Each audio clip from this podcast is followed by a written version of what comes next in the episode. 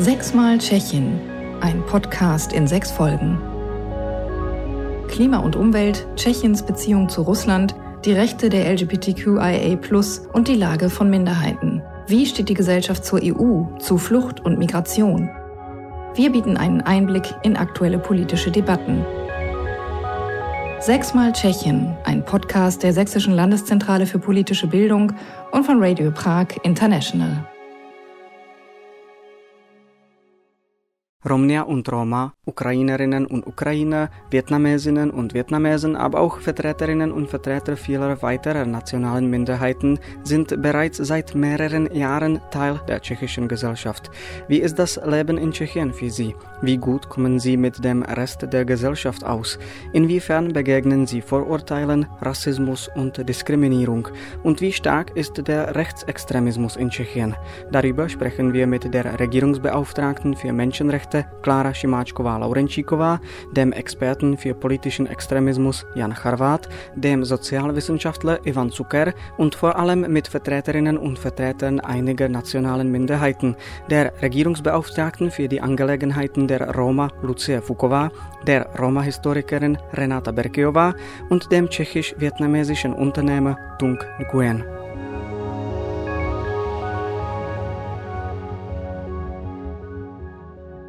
Das Gebiet, auf dem sich heute die Tschechische Republik befindet, war im Hinblick auf ethnische Zugehörigkeit und Kultur in der Geschichte zumeist sehr mannigfaltig.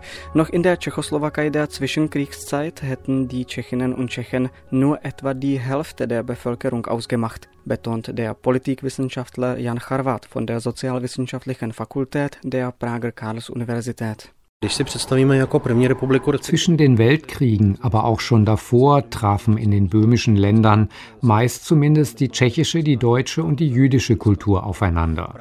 Prag wurde als Kreuzung der Kulturen wahrgenommen. Mitteleuropa war ethnisch stark durchmischt. Während der Zeit Österreich-Ungarns war es gang und gäbe, dass Tschechien im gesamten Gebiet von der Ostsee bis zur Adria lebten. Und genauso kamen aus all diesen Regionen Menschen hierher. Diese kulturelle und ethnische Vielfalt ging aber im 20. Jahrhundert verloren, vor allem aufgrund des Holocausts und der anschließenden Vertreibung der deutschen Bevölkerung. Seitdem ist die tschechische Gesellschaft in ethnischer Hinsicht recht homogen. Die Tschechen haben sich an diese Einheitlichkeit gewöhnt. Weiter befeuert wurde sie auch durch das kommunistische Regime. Das hat natürlich einen Einfluss darauf, wie das Zusammenleben verschiedener Ethnien heute hierzulande funktioniert. Die Erfahrungen mit Vielfältigkeit sind einfach abgerissen.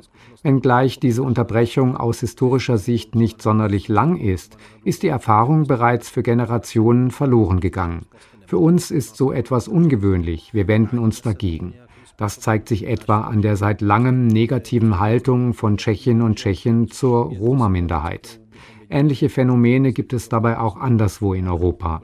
Wir Menschen haben einfach die Tendenz, einen Sündenbock zu suchen, an dem gezeigt werden kann, was alles falsch läuft.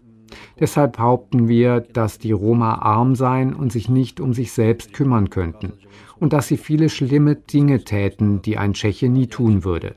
Wenn doch, dann sei das doch ganz etwas anderes, als wenn so etwas ein Rom mache. Obwohl die tschechische Gesellschaft heute nicht mehr so vielfältig ist wie zu Zeiten Österreich-Ungarns, kann man keinesfalls sagen, dass sie komplett homogen ist. Ihren Anteil haben nicht nur die bereits erwähnten Romnia und Roma, sondern auch Vietnamesinnen und Vietnamesen, die auf Grundlage bilateraler Abkommen bereits ab dem Ende der 50er Jahre in die Tschechoslowakei gekommen sind. Offiziell würden in Tschechien heute 14 nationale Minderheiten anerkannt, sagt die Regierungsbeauftragte für Menschenrechte Klára Šimáčková-Laurenčíková. V České republice vlastně 10 obyvatel je tvořeno. Die nationalen Minderheiten bilden rund 10 der Bevölkerung Tschechiens. Die Gesellschaft hierzulande wird auch immer vielfältiger. Nationale Minderheiten und Menschen aus anderen Kulturen und Ländern machen aber keinen so großen Anteil aus wie in anderen europäischen Ländern, etwa wie in Deutschland oder Österreich. Die offiziellen 14 nationalen Minderheiten, die in Tschechien unterschieden werden, sind die ukrainische, die slowakische und die deutsche Minderheit, die Roma und die Polen, aber auch die russische, ungarische, bulgarische, weißrussische, kroatische, griechische, vietnamesische und russinische Minderheit. All diese Gruppen sind im Regierungsrat für nationale Minderheiten vertreten. Oficiálně zastoupené svými členy zástupci v Radě vlády pro národnostní menšiny.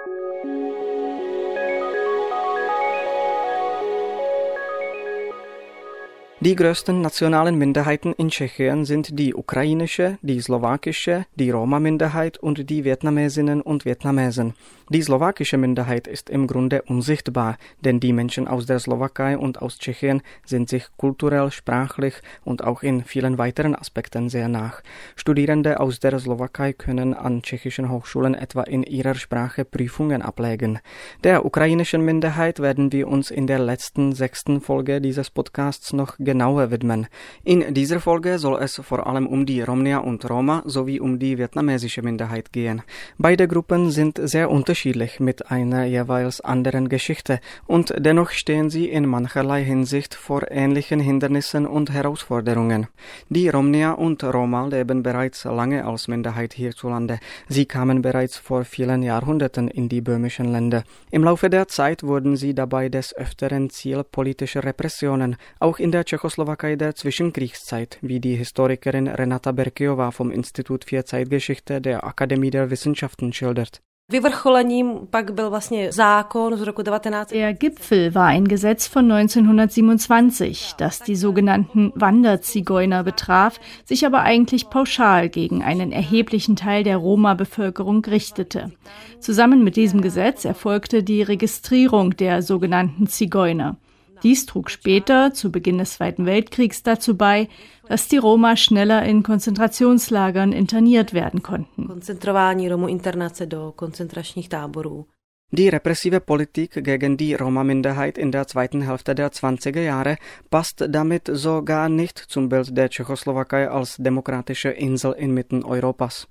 Postava Tomáše Garika Masaryka, která je velmi často. Der erste tschechoslowakische Präsident Tomáš Garik Masaryk wird oft als demokratisch eingestellte Persönlichkeit gefeiert. Wenn wir aber über die Geschichte der Roma und ihre Integration in die sogenannte große tschechoslowakische Geschichte sprechen, dann darf man nicht unter den Tisch fallen lassen, dass es gerade die Unterschrift von Präsident Masaryk war, durch die 1927 das Gesetz gebilligt wurde. Dadurch ließ er die spätere Registrierung und Kriminalisierung der Roma zu. Die Rassenverfolgung von Sinti und Roma erreichte während der Besetzung durch Nazi-Deutschland ein tragisches Ausmaß. Auf dem Gebiet des Protektorats Böhmen und Mähren entstanden gleich zwei Konzentrationslager für Sinti und Roma. Eines in Lety bei Písek und eines im südmährischen Hodonín bei Kunstadt, die Historikerin Renata Berkiová sagt. Auf dem Gebiet des Protektorats Böhmen und Mähren lebten rund 6500 tschechische Sinti und Roma. Nach dem Krieg kamen nur etwa 600 von ihnen aus den Konzentrationslagern zurück. Das heißt, dass 90 Prozent der Sinti und Roma mit tschechischen Wurzeln den Krieg nicht überlebten. 90 Prozent nepřežilo. Die meisten der tschechischen Sinti und Roma starben im Vernichtungslager Auschwitz-Birkenau. Ein Teil von ihnen kam aber auch infolge der katastrophalen Lebensumstände in den Konzentrationslagern in Lety und Hodonín ums Leben. Die Leitung dort hatte die tschechische Gendarmerie inne. Nach dem Krieg wurde der Völkermord an den Roma in der Tschechoslowakei lange Zeit verschwiegen. An der Stelle, an der sich das Konzentrationslager in Lety bei Písek befunden hatte, wurde in den 70er Jahren sogar eine große Schweinemast errichtet. Erst nach 1989 begann man offen über den Genozid an den Sinti und Roma zu sprechen. Spor v 90. letech, kdy byla česká společnost. In den 1990er Jahren wurde die tschechische Gesellschaft mit der Existenz der beiden Konzentrationslager in Lety und Hodonín und überhaupt mit der Rassenverfolgung zur Zeit des Protektorats konfrontiert. Es wurde zwar ein Denkmal am Ort eines Massengrabes in der Nähe des Lagers in Lety gebaut, auf dem einstigen Lagergelände stand allerdings immer noch die Schweinemast. Die Roma verlangten aber auch Entschädigungen und eine öffentliche Anerkennung des Völkermordes an den Sinti und Roma. Und zu diesem Zeitpunkt wurde die Debatte relativiert und der Genozid in Frage gestellt. und es selbst durch führende Politiker. I z úst nejvyšších politiků. Der ehemalige Staatspräsident Václav Klaus etwa zweifelte noch 2005 an, dass es sich im Falle der Anlage in Lette um ein Konzentrationslager gehandelt habe. Stattdessen betonte er, dass das Gelände in den ersten Jahren seiner Existenz als Strafarbeitslager gedient hätte. Die Debatte um den Roma-Holocaust spiegelte also die vorherrschenden Vorurteile vieler Tschechinnen und Tschechen gegen die Romnia und Roma wider. Die ablehnende Haltung führte in den 90er Jahren gar zu einer Reihe rassistisch motivierter Angriffe, die man aus der Zeit vor 1989 nicht kannte. Der Politikwissenschaftler Jan Charvat erläutert. Es kam zu mehreren rassistischen Gewalttaten bis hin zu Morden. Als es innerhalb des Jahres 1995 gleich drei derartige Angriffe gab, sah sich die Regierung gezwungen, eine antiextremistische Politik zu formulieren. Seit dieser Zeit erscheinen etwa regelmäßig die Extremismusberichte. In den 1990er Jahren wurden häufig Menschen mitten auf der Straße angegriffen und oft handelte es sich bei den Opfern um Roma. Ein Problem lag darin, dass die Polizei in der ersten Hälfte der 1990er Jahre nicht wirklich bereit war, das Problem anzugehen. Auch danach dauerte es noch lange, bis sie lernte, wie man mit rassistisch motivierten Gewalttaten umgehen muss. Es war wirklich eine wilde Zeit. Ich kann mich noch erinnern, dass Anfang der 1990er Jahre Gewalt in Prag allgegenwärtig war. Wenn man heute an diese Zeit zurückdenkt, werden oft die freie Wirtschaft und die Möglichkeit des Reisens betont. Rassistisch motivierte Angriffe werden gern übersehen. Das liegt daran, dass nur einige Menschen den Raum bekommen, um öffentlich über die 1990er Jahre zu reden. Vor allem sind das Leute, die in der heutigen Gesellschaft ihren festen Platz haben und an ihre großartige Zeit als junge Unternehmer zurückdenken oder an ihre Reisen. Wenn wir aber andere Menschen fragen würden, dann würden sie uns davon erzählen, wie sie in den 1990er Jahren vor Gruppen von Skinheads weglaufen mussten. Rassistisch motivierte Angriffe, aber auch soziale Ausgrenzung und Diskriminierung in zahlreichen Lebensbereichen trugen zu einer Massenauswanderung der Romnia und Roma bei, insbesondere nach Großbritannien und Kanada. Schätzungen zufolge haben seit den 90er Jahren mehr als 75.000 Angehörige der Minderheit Tschechien in Richtung Westen verlassen. Lucia Fukova ist Regierungsbeauftragte für Angelegenheiten der Roma-Minderheit. Die Roma, die heute hier leben, stammen aus der Ostslowakei und kamen nach 1946 nach Tschechien. Sie ließen sich hauptsächlich in den industriell geprägten Gegenden im Norden Böhmens und Mährens nieder, um dort zu arbeiten. Roma wohnen heute jedoch auch an vielen weiteren Orten in Tschechien. Schätzungen gehen von bis zu 250.000 Roma aus, die in Tschechien leben. Aber diese Zahl ist sehr im Wandel begriffen, denn in den 1990er Jahren verließen viele Angehörige der Minderheit Tschechien und gingen in den Westen.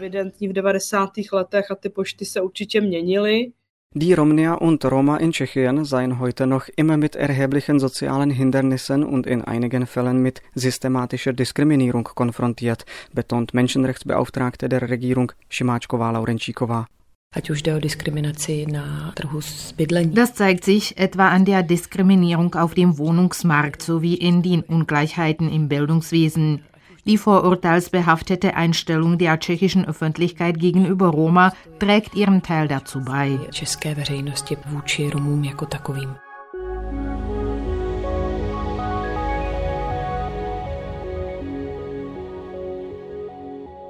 Im Jahr 2007 kam der Europäische Gerichtshof für Menschenrechte zu dem Schluss, dass Roma-Schülerinnen und Schüler im tschechischen Bildungssystem diskriminiert werden. Allein wegen ihrer ethnischen Zugehörigkeit wurden die Kinder nämlich häufiger in sogenannten Sonderschulen untergebracht. Diese Praxis der Segregation bestehe leider bis heute, betont Lucia Fukova, die Regierungsbeauftragte für die Angelegenheiten der Roma-Minderheit. Máme stále více jak 130 segregovaných škol. In Tschechien gibt es immer noch mehr als 130 getrennte Schulen. Roma-Eltern sehen sich oft mit der Tatsache konfrontiert, dass sich normale Schulen mit einem gewissen Standard weigern, ihre Kinder aufzunehmen. In gängigen Grundschulen werden zudem häufig getrennte Klassen eingerichtet. Das ist unvorstellbar, aber es passiert wirklich. Daneben bestehen aber auch positive Beispiele. Wir haben etwa viele erfolgreiche Mittelschüler und Universitätsstudenten aus der Minderheit. Viele Roma sind in ihrem Beruf erfolgreich. Aber all diese Menschen kostet das bedeutend größere Anstrengungen als die Menschen aus der Mehrheitsgesellschaft. Einfach weil sie gegen viele soziale Barrieren und diskriminierende Praktiken ankämpfen müssen. Ein jeder Rom, ob nun Schüler oder Student, ist in seiner Bildungslaufbahn aufgrund seiner ethnischen Zugehörigkeit schon einmal auf ein Problem gestoßen. Problém eh, z. Auch im Bereich des Wohnens begegnen die Romnia und Roma Hindernissen. Dass sie heute vielmals in schlechteren Wohnungen leben, hat auch historische Gründe. So ließen sich viele von ihnen nach dem Zweiten Weltkrieg in den Industrieregionen im Norden Böhmens und Mährens nieder. Nach 1989 waren diese Gegenden stark von der wirtschaftlichen Transformation betroffen. Mit dem Auseinanderbrechen der Tschechoslowakei und der Gründung Tschechiens im Jahr 1993 verloren zudem viele der Romnia Bosnier und Roma, die ursprünglich aus der Slowakei stammten, ihre Staatsangehörigkeit. Dies habe ihre soziale und wirtschaftliche Lage deutlich verschlechtert, sagt Lucia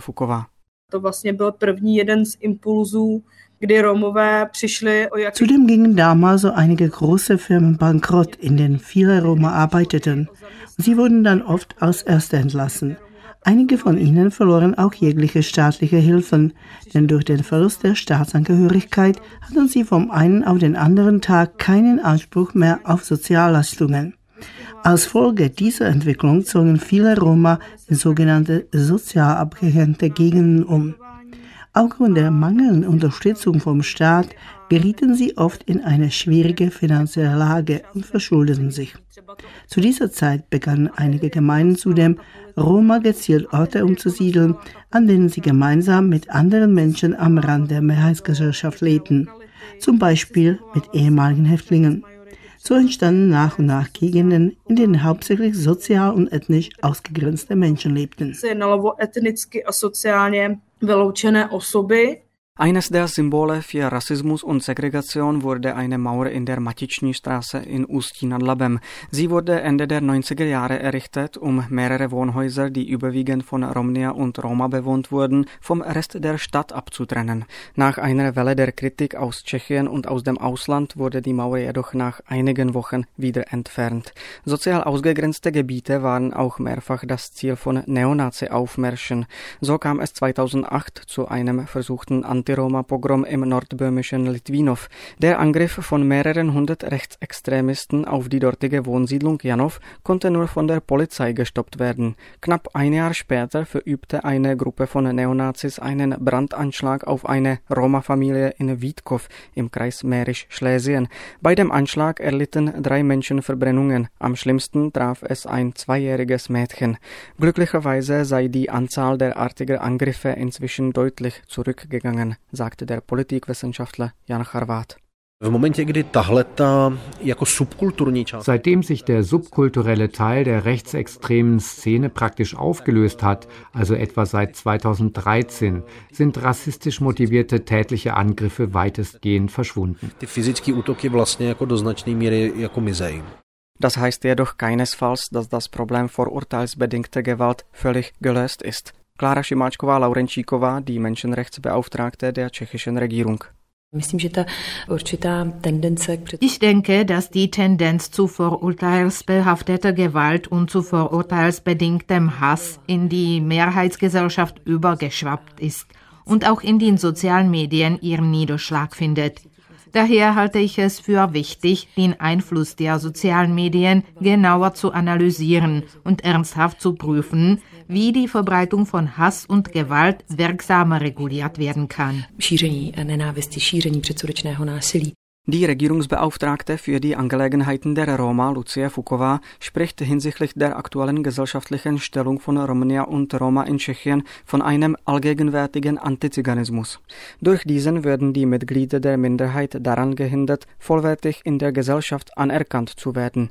Dies belegen auch die Ergebnisse soziologischer Studien, wenngleich die vorurteilsbehaftete Einstellung gegenüber den Romnia und Roma nach und nach abflacht, wird die Minderheit immer noch eher negativ wahrgenommen wahrgenommen und das selbst bei jüngeren Leuten im Alter von bis zu 30 Jahren, die sonst eher tolerant eingestellt sind. Ivan Zucker ist Sozialwissenschaftler und hat unlängst an einer Studie des Meinungsforschungsinstituts Median mitgewirkt. Darin wurde die Haltung junger Menschen gegenüber Minderheiten untersucht. Zucker sagt, Mezi mladými se nachází přibližně třetina lidí. Etwa ein Drittel der jungen Menschen würde es stören, wenn ein Rom oder eine Romni in ihrer Nachbarschaft wohnt. Ein Viertel der jungen Leute wollen keinen Rom oder keine Romni als Kollegen oder Kollegin in ihrer Arbeit. Und nach wie vor würde 40 Prozent der Befragten stören, wenn jemand aus ihrer Familie einen Rom oder eine Romni heiraten würde. Wir sehen also, dass die Trennung zwischen wir und sie immer noch präsent ist. Dadurch werden Barrieren geschaffen und die realen, oft aber vielmehr gefühlten Unterschiede zwischen den ethnischen Gruppen betont. Ein gewisser Abstand zu Romnia und Roma, Misstrauen und latenter Rassismus zeigen sich auch im Zugang der Behörden. So sagte 2021 die tschechische Regierung Romnia, die in der Vergangenheit Opfer von Zwangssterilisierung geworden waren, das Recht auf eine Entschädigungszahlung zu. Zu den Eingriffen war es in den 70er und 80er Jahre gekommen, aber auch nach 1989. Der Entschädigungsprozess sei aber viel zu bürokratisch organisiert. Er sei beschwerlich und unwürdig beschwert sich die Regierungsbeauftragte für die Angelegenheiten der Roma Lucia Fuková. Die Roma müssen gegen einen Verwaltungsmoloch ankämpfen. Der Entschädigungsprozess ist sehr langwierig. Es gibt Fälle von Frauen, die einen Antrag gestellt haben und während des Verfahrens verstorben sind. Die Wartezeit auf eine Wiedergutmachung scheint unendlich lang zu sein. Die Roma haben jahrelang dafür gekämpft, eine Entschädigung und die Anerkennung der Zwangssterilisation zu erreichen. Ich verstehe nicht, warum das jetzt jemand auf eine Behörde anzweifelt und dass die Frauen das überhaupt beweisen müssen. S tím souhlasila pro mě, že to musí vůbec dokazovat.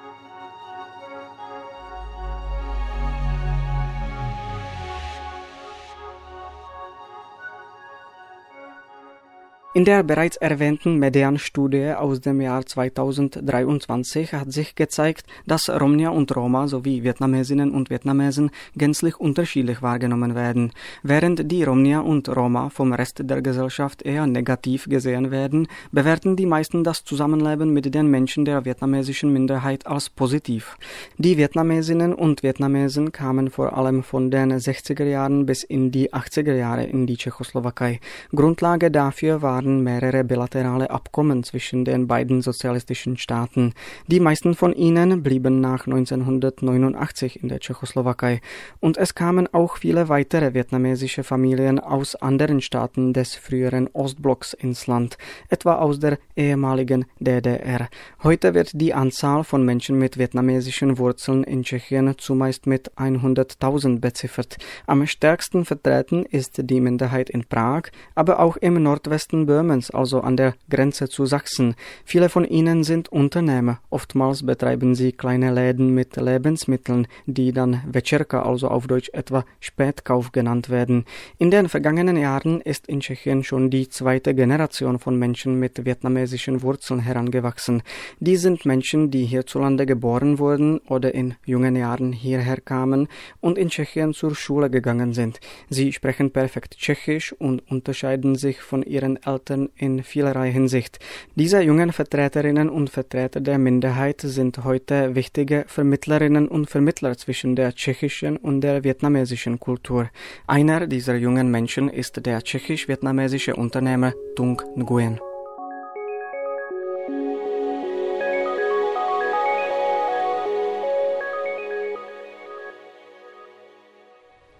Jsem v areálu obchodního Ich stehe im Einkaufs- und Kulturzentrum Sapa, einem ehemaligen Industrieareal am südlichen Stadtrand von Prag. Und hier bei mir steht Tung Nguyen. Hallo, Tung Nguyen, dobrý den. Dobrý den. Ten bude naším dnešním průvodcem. Tung ist heute unser Guide und zeigt uns, was es hier im Sapa alles zu entdecken gibt. Wenn man sich umschaut, erkennt man gleich die frühere Nutzung als Industriegebiet. Heute sieht es aber ganz anders aus. Es gibt hier viele kleine Stände und Läden. Äh, was kann man hier also alles finden? Was ist das Besondere am Sapa? A čím Sapa žije dnes?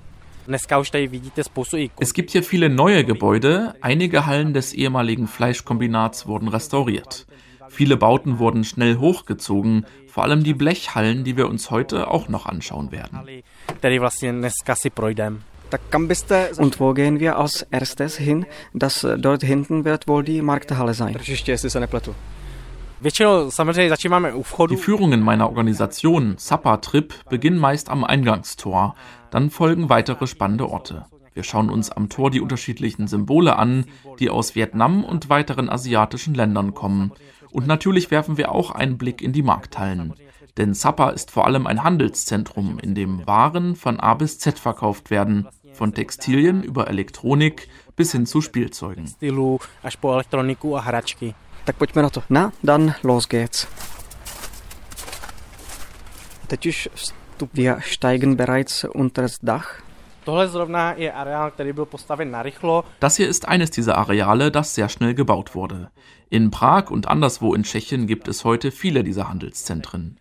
In den 1990er Jahren konzentrierten sie sich aber an einem Ort. Deshalb gibt es hier diese Hallen aus Blech. In ihnen werden Textilien, Koffer, Spielzeuge und alles Mögliche verkauft. In Zappa gibt es aber auch viele Restaurants, die echte vietnamesische Küche anbieten. Dort drüben sehen wir das ursprüngliche große Fleischkombinat.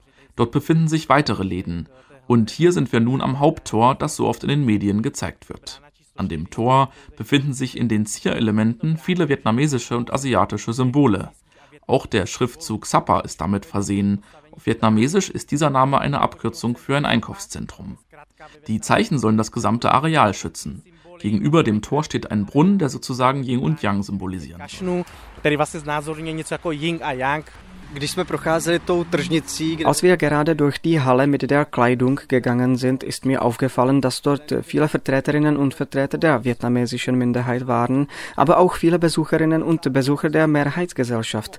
Ist das Sapa heute ein Ort, an dem unterschiedliche Kulturen aufeinandertreffen? Zajímavé místo setkání a třeba i vzájemného obohacení. Vor acht Jahren haben wir die Organisation Zapatrip gegründet. Damals waren hier kaum Leute unterwegs, die nicht zur vietnamesischen Community gehören.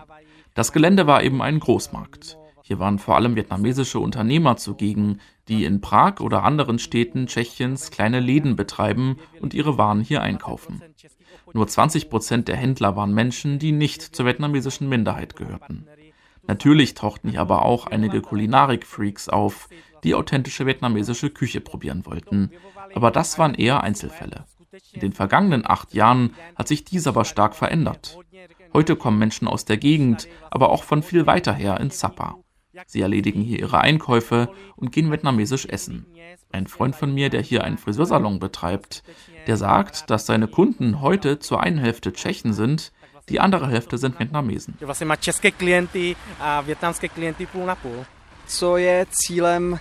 Gemeinsam mit Ihren Kollegen von Zapatrip veranstalten Sie Führungen durch die Marktanlage für die breite Öffentlichkeit.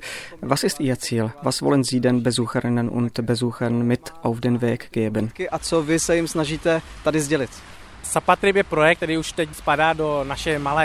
Zapatrip ist ein soziales Projekt. Wir wollen Vorurteile und Barrieren abbauen und das Areal Sapa so vorstellen, wie es wirklich ist.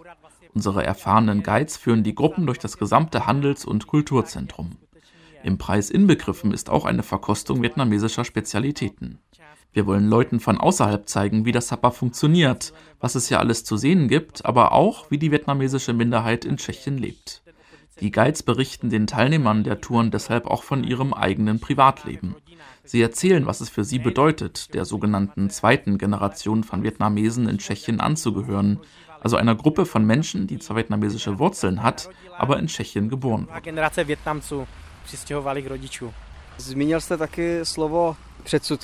Und wie verändern sich die Beziehungen zwischen der vietnamesischen Minderheit und dem Rest der Gesellschaft? Sind Sie selbst noch immer mit Vorurteilen konfrontiert oder haben Sie in den vergangenen Jahren in diesem Bereich eine Besserung wahrgenommen? Wie ist eigentlich Ihr Leben hier in Tschechien? Můj osobní pohled je, že ano, nějakým způsobem se to určitě zlepšilo. Ich persönlich denke schon, dass es sich gebessert hat, vor allem in den Großstädten, die sozial deutlich vielfältiger sind und deren Einwohner oft einen höheren Bildungsstand haben. Wenn man die Menschen von nebenan fragt, wird die Mehrheit sagen, dass die Vietnamesen in Tschechien gut integriert seien und es keine Probleme mit ihnen gebe. Das heißt aber nicht, dass die Vorurteile gegenüber der vietnamesischen Minderheit komplett ausgeräumt sind. Wenn wir beispielsweise Werbung für Suppertrip machen, taucht fast immer irgendwo ein vorurteilsbehafteter Kommentar auf. Es heißt dann, dass die Vietnamesen in Tschechien keine Steuern bezahlen, dass sie sich durch illegale Aktivitäten bereichern würden und so weiter. Diese Stereotype treten leider immer wieder auf. Aber eine Besserung der Lage nehme ich dennoch wahr, und es ist auf jeden Fall nicht mehr so extrem wie in der Vergangenheit, als die Angehörigen der vietnamesischen Minderheit zum Ziel rassistisch motivierter Übergriffe wurden. In dieser Hinsicht ist die Lage also besser. V tomhle si myslím, že to hodně zlepšilo.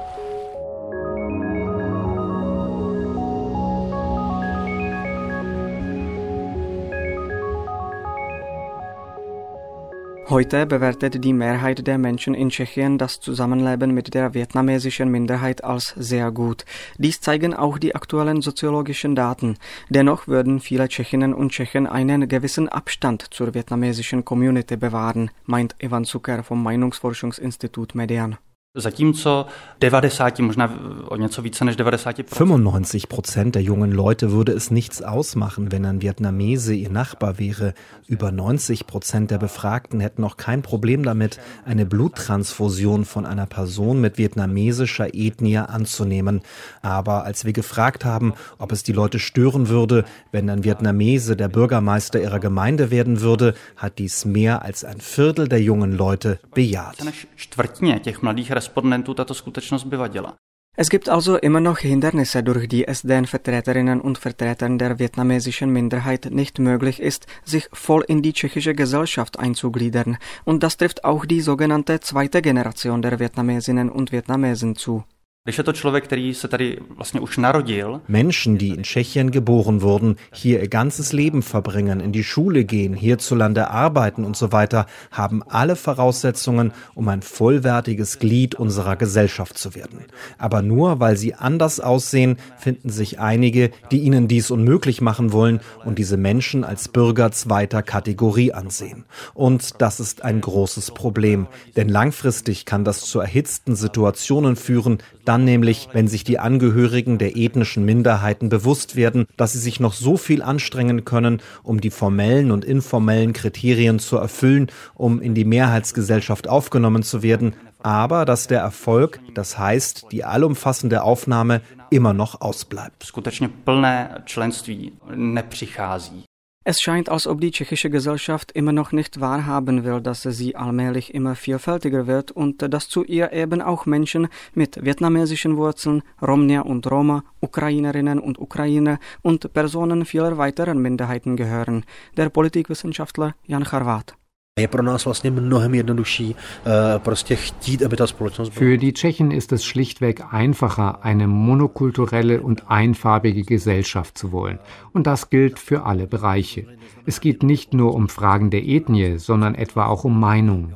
Im Grunde stört uns oft, dass Menschen unterschiedliche Ansichten haben. Wir können gar keine wirklichen Debatten mehr führen. Dies verlangt auch niemand von uns und wir verlangen es auch nicht von uns selbst. Das Ergebnis all dessen ist diese eigenartige tschechische Engstirnigkeit. Sie hindert uns daran, uns in dem zurechtzufinden, was um uns herum passiert und adäquat darauf zu reagieren. Meiner Meinung nach geht es also nicht nur um die Haltung gegenüber Minderheiten. Es ist ein umfassenderes Problem.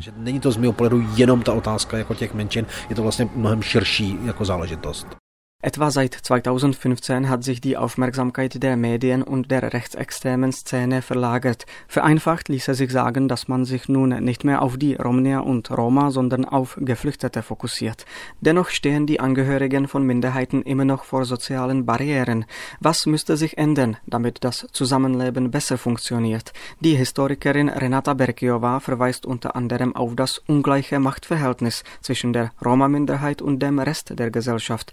Diese dieses Missverhältnis spiegele sich dann auch in der offiziellen Minderheitenpolitik des Staates wider. Wenn man einmal darüber nachdenkt, was der Begriff Integration der Roma eigentlich bedeutet, entsteht der Eindruck, dass der Ball bei den Roma liegt, dass sie es sind, die sich anpassen sollen. Ganz gleich, ob wir das nun Assimilierung nennen oder euphemistisch ausgedrückt Integration.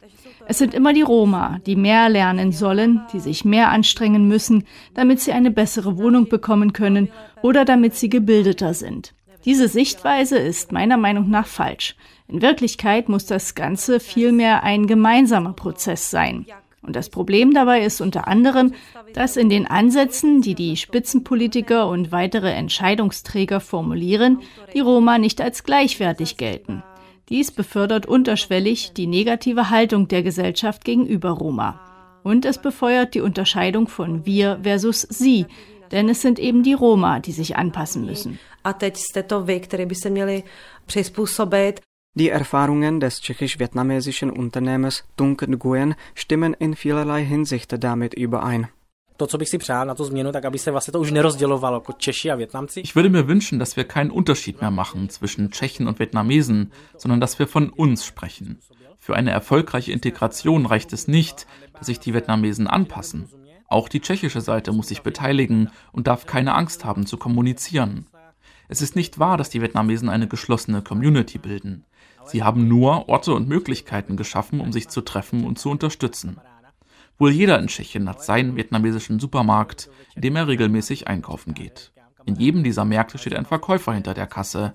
Aber wie viele Tschechen haben ihn schon einmal gefragt, woher er eigentlich kommt?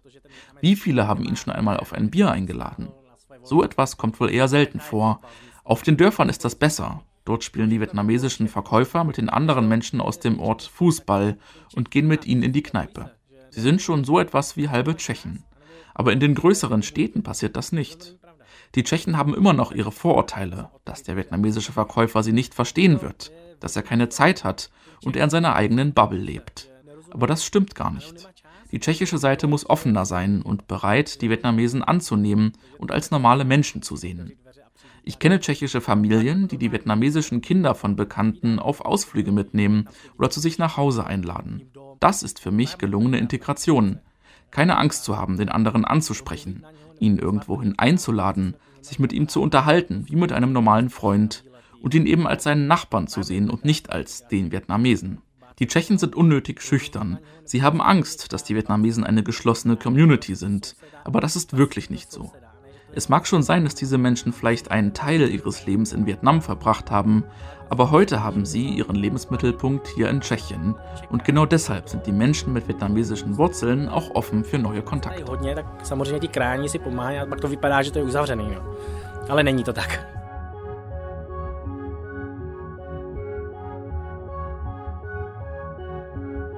Das war der vierte Teil von Sechsmal Tschechien. In der nächsten Folge geht es darum, wie die Tschechinnen und Tschechen zur Europäischen Union stehen. Bis zum nächsten Mal, ihr Philipp Rambousek.